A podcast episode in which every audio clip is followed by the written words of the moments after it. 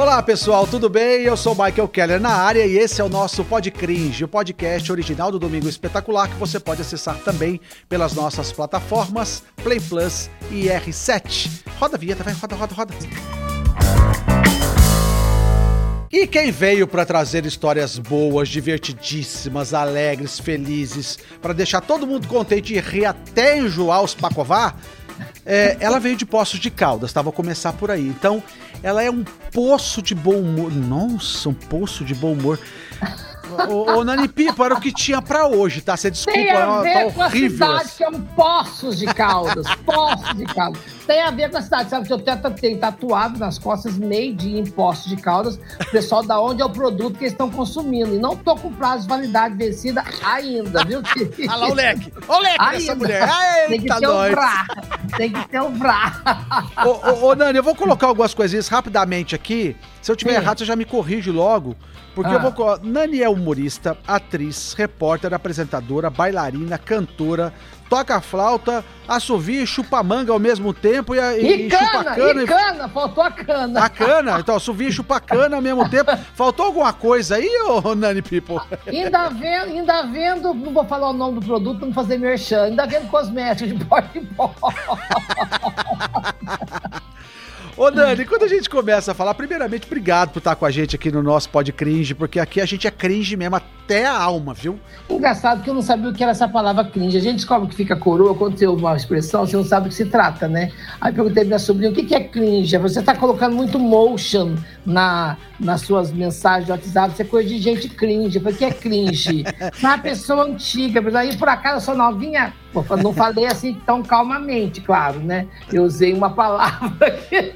E quando eu falo pra minha filha que eu vou pagar boleto e vou tirar Boleto. retrato, aí é cringe Aí, total. É cringe, cringe, total. Mas não tem como ser cringe. Agora, o bom de ser cringe é pegar os não cringe, que é os de 20, que eu sou dessa. Se Madonna pegou Jesus, eu vou nos querubim, meu filho. Eu sou que nem Suzana Vieira, Madonna, Maria Gabriela, eu sou dessa, entendeu? Eu não tenho paciência com gente. Porque a pessoa, quando vai ficando cringe demais da conta, fica reclamona, né? Tudo acha ruim. Você fala, vamos sair, falar, ah, vai chover. Entendeu?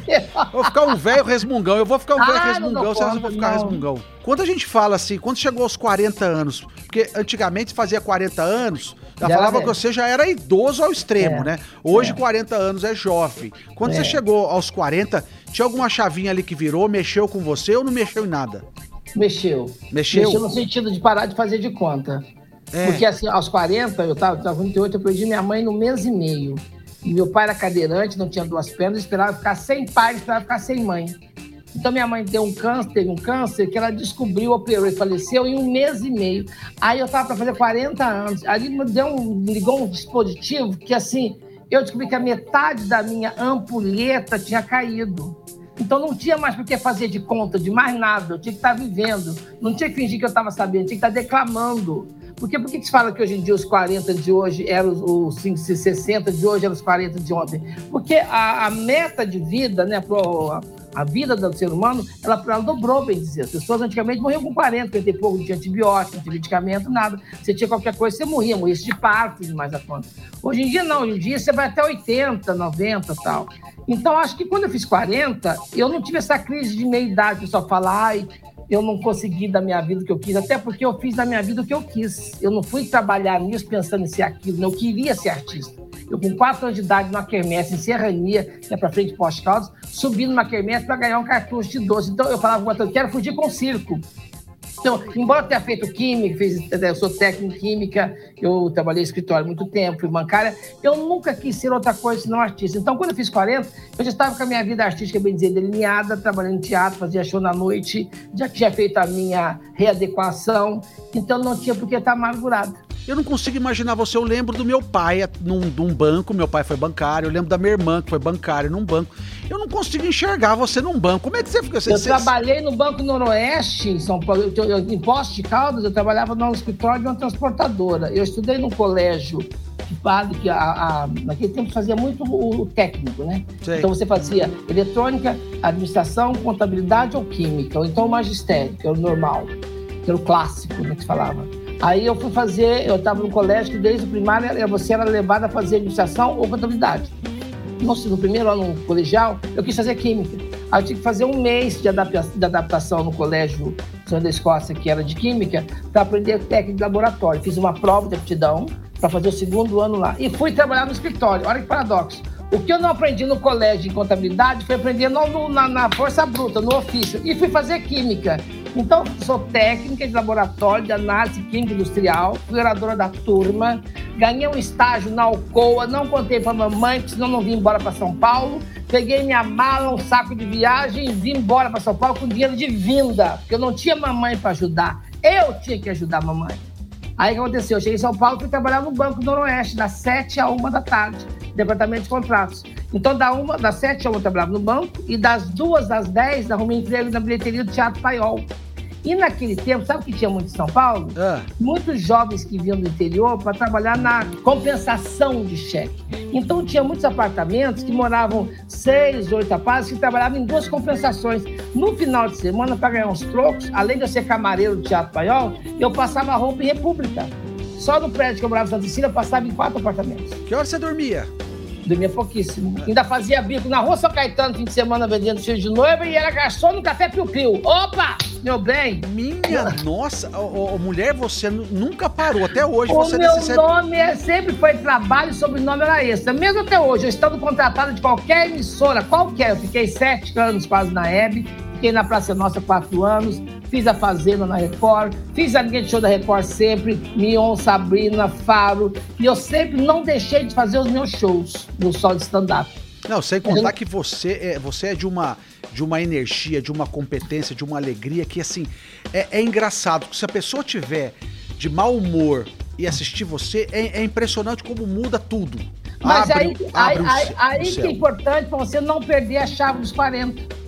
Porque os meus amigos são dos 40, cara, ai, não acredito. Quando você é 50, então, nossa, só você ver, eu estou com 56, faço 57 agora, dia 1 de julho, nunca fiz nada no rosto.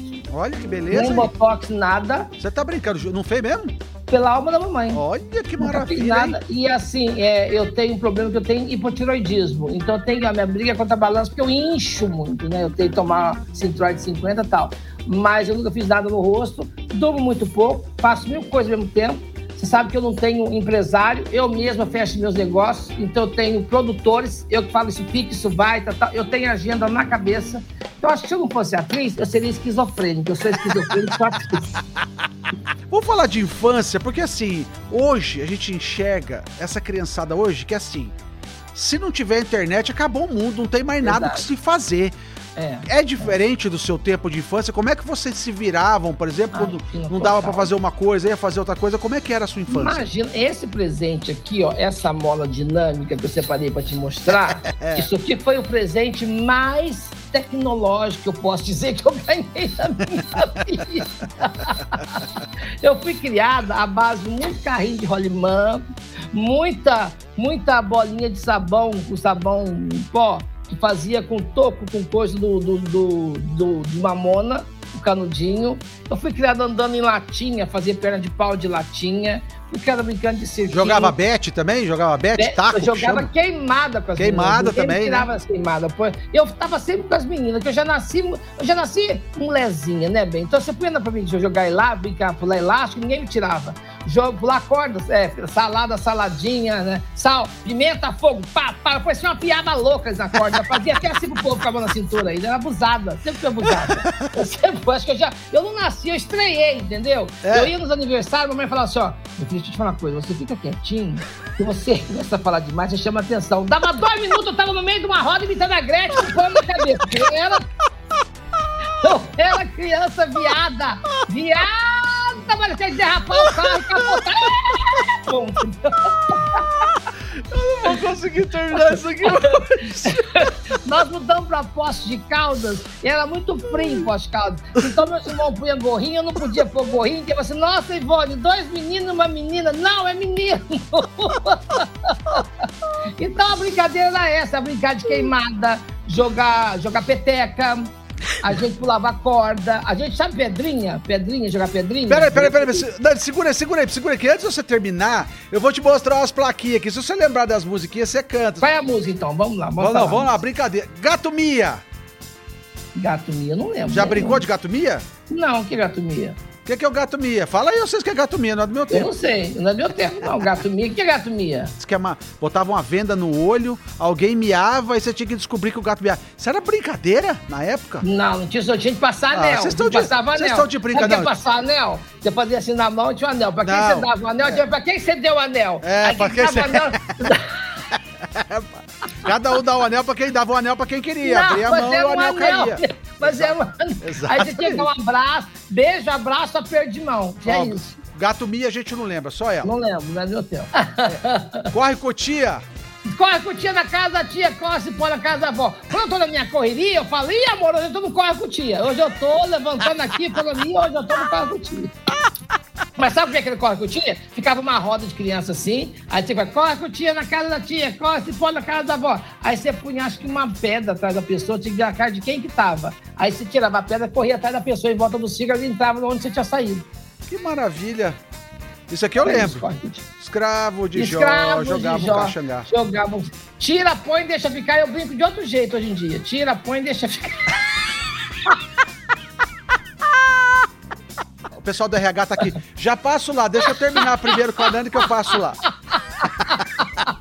Ô Dani, quando você começou a fazer sucesso, as pessoas pediam autógrafo pra você e tal, e hoje pedem Pedia. selfie. Como é que você lida com Exato. isso, com essa coisa de selfie, autógrafo, e, e vai marcar ali, você fica parado e hum, pra nem eu ficar não tirando tenho foto? muita paciência, não. Confesso que eu não tenho paciência, não. É? Não tem. Sabe por quê? Assim, mas eu tenho mais. Porque aí o que eu faço? Eu dá licença, eu já pego o celular e eu mesmo tiro. Eu, sim, eu sou muito Suzana Vieira, não tem paciência quem tá começando. Amor, dá licença, só um minutinho, sabe por quê? Você vai tentar tirar, você não sabe mexer nessa porra, eu já tô acostumada com isso aqui. Vem cá, já pá, põe pra cima, já me favorece, eu já estico, alongo toda a papada, já pá, acabou, entendeu? Agora, quando o boy é bonito, eu dou a selfie, eu dou até o telefone pra ele. Você Agora, sabe? uma coisa, que eu, uma coisa que eu não faço é gravar vídeo.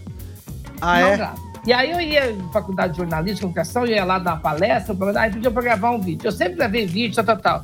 Eu comecei a descobrir que as pessoas pegavam esses vídeos, editavam, eu virava meme em alguns.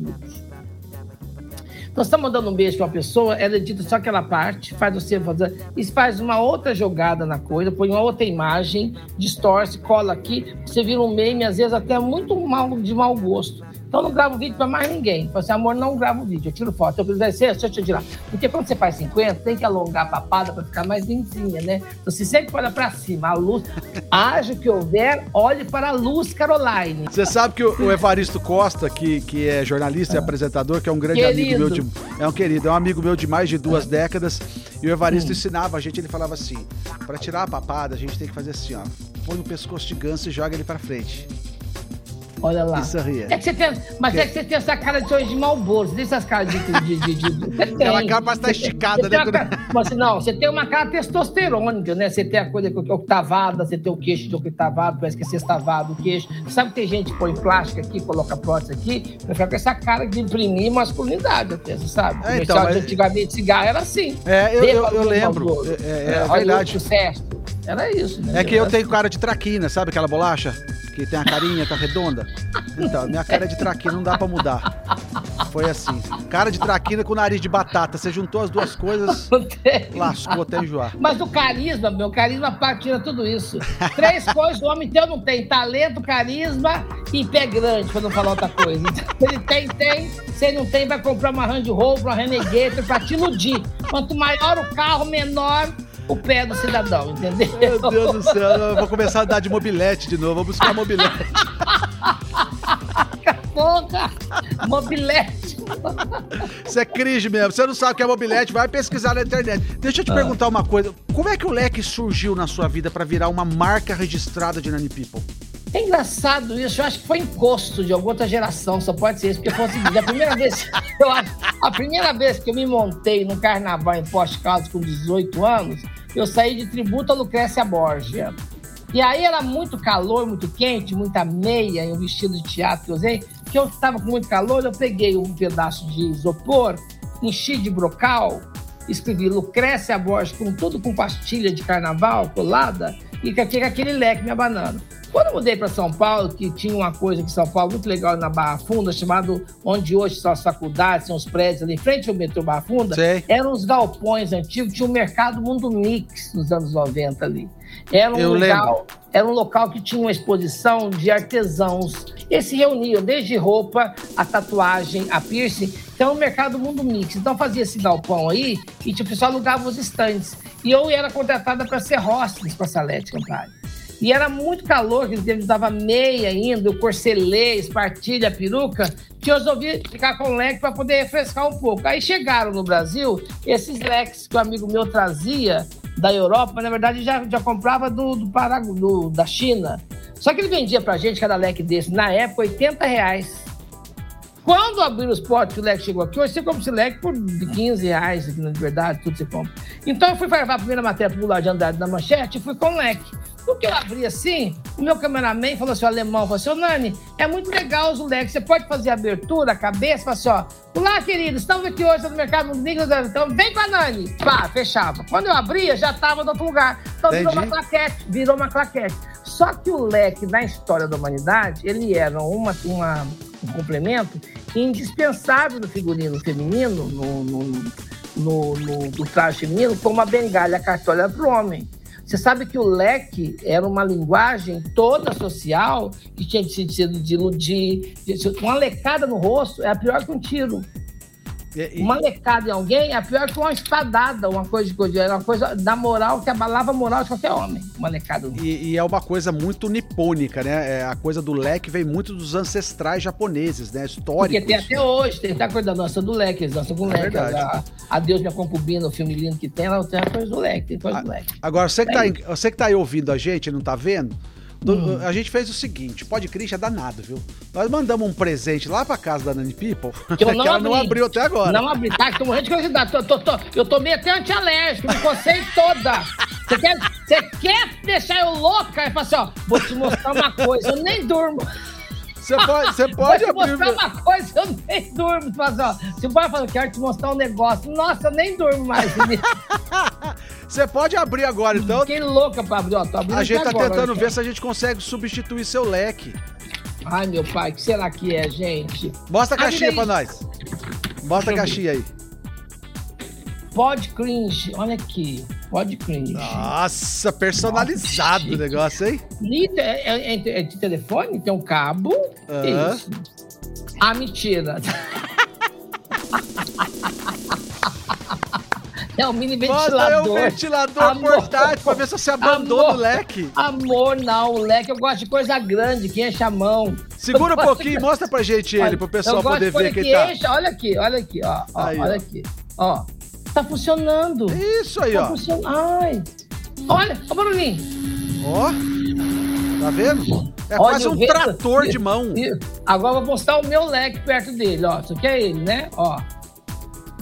Agora eu vou mostrar o, o leque. O leque vai mais. Ah, não, bem, desculpa, mas o leque. o leque é o cringe, leque... né? O leque é cringe. O leque é cringe, o leque é mais possante, entendeu? Isso aqui é você sair com um cara que calça 38, isso aqui é 44. Olha aqui, Como é que você conseguiu se reinventar ao longo dos tempos? Porque assim. É, é, os tempos mudam, são outros tempos, veio a era de celular, de computador tal. Como é que você conseguiu se reinventar é, é à medida que o tempo foi passando e as coisas foram mudando? Eu vou ser honesta com muito, muita, muita franqueza mesmo. Eu sou uma pessoa que eu, eu, eu, eu nunca me atrevi a fazer coisa que eu não vou dominar. Então, acho que assim, eu consegui me reinventar mesmo com o meu próprio histórico, com o meu próprio currículo. Vou te dar um exemplo muito bem desenhado. Quando começou a pandemia, em 12 de março de 2020, eu estava com a minha vida aqui, ó. Eu tinha terminado uma novela, estava fazendo, tinha terminado um especial de música de, de de cantar na Globo, tal, que era o, o Popstar, que tinha sido escalada para fazer uma novela que ia chamar A Morte Pode Esperar. Eu ia fazer A Morte. O diretor estava empolgadíssimo, porque falou que ia ser uma morte muito carismática, tal, tal.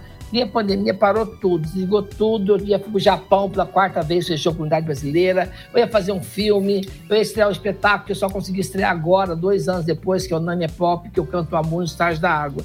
Eu fiquei dois meses em casa, dinheiro acabou de fazer o financiamento. Bruno Astuto, querido jornalista, me convidou para fazer umas lives para Cidade Jardim Shopping, que estava fazendo uma revista eletrônica, e aí eu podia entrevistar quem eu quisesse. Era para ser um mês. Eu fiquei cinco meses. Fazendo eu, live? Fazendo live toda se chamava Cá Pra Nós. Eu entrevistei gente da melhor qualidade, tudo eu ligava, e não, veja bem, não era um Instagram meu, era o Instagram do shopping.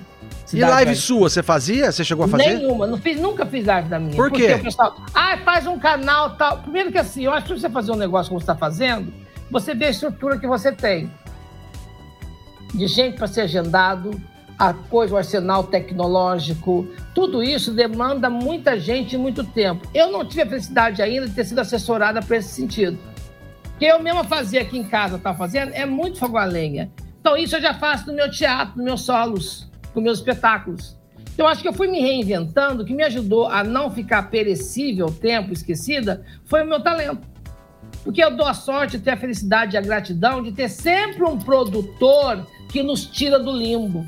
Eu tenho certeza.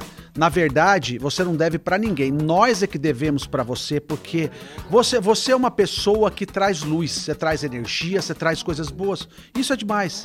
A coisa mudou muito. Você sabe que hoje em dia, essa coisa da, da, da, da profissão, da, da, mais do show business, tem sempre o cara, tem o cara que é o, o, gestor de carreira, tem sempre o coaching, tem o empresário, tem o não sei o quê. Eu não tenho nada disso. Eu não tenho ninguém que fica me oferecendo em porta de produção. Eu não tenho ninguém que vai assim, ó, olha, estou com a Nani aqui. Não tenho. Eu dou graças a Deus de ter tido esse currículo que eu construí, de ter sempre um produtor que conhece um outro produtor que me indica, ah, chama a Nani. Ah, chama a Nani. Então, acho assim, eu sempre, toda noite, não parece, mas eu rezo, eu sou muito rezadeira. Eu rezo, meu Deus, muito obrigada pelas portas que se abrem na minha vida todo dia, porque sempre que o telefone toca, querido, eu atendo com a melhor boa vontade. Minha vida sempre muda no telefonema. Ô, ô Nari, tem uma outra coisa também que você tem uma memória que é uma coisa fora do comum, a gente sabe disso. E você sempre cita é, escritores, pensadores, é. enfim. É, o que que, o que que hoje aqui nesse podcast você poderia colocar pra gente algum, algum pensamento, alguma, alguma coisa legal que você sempre tem na, uma carta dessa na tua manga? Eu tenho um pensamento, um soneto do Camões, que o Camões tem vários sonetos. Ele tem um, um soneto da fase derrotista, de dor de cotovelo dele, tem a parte romântica, lúdica dele. E eu sou uma pessoa que eu sou daquela que eu sou, como eu termino meu solo, estou fazendo um solo no Teatro Folha, chamado Nania Pop, que eu canto o amor nos estágios da água. Então, eu, te, eu sempre acho que tem sempre uma luz no fim do túnel. Eu nunca acho que foi em vão. A gente é um organismo muito bem montado para ter passado aqui à toa. Então não acho que morreu, acabou. Eu acho que é igual a vida. É igual meio que. Eu sou muito fã da Cinderela também. A mãe de Cinderela falava para ela assim: ó, tenha vontade, tenha fé e seja gentil. Aonde existe gentileza, existe magia. O que é gentileza? É você, é você ser, ter empatia, ser gentil, ser caridoso, ser humanitário, porque quando você faz para o universo, você, de certa forma, manda uma força para o universo, um leque que vai girando, girando, bate no HD e volta para você. Então, Camões tinha um provérbio que falava assim, um, um, um soneto, que embora o pessoal hoje em dia fale que eu falo muito disso no, no, no Anepop, porque as pessoas hoje não querem amar, querem barganhar, é tudo barganha. Ah, mas você gosta dele, só fazer você me fazer isso. Não, então não é amor, é barganha. quem diz que o amor é falso ou enganoso, ligeiro, ingrato, vão, desconhecido, por certo lhe terá bem merecido que ele seja cruel ou rigoroso. Amor, amor é brando, é doce, é piedoso.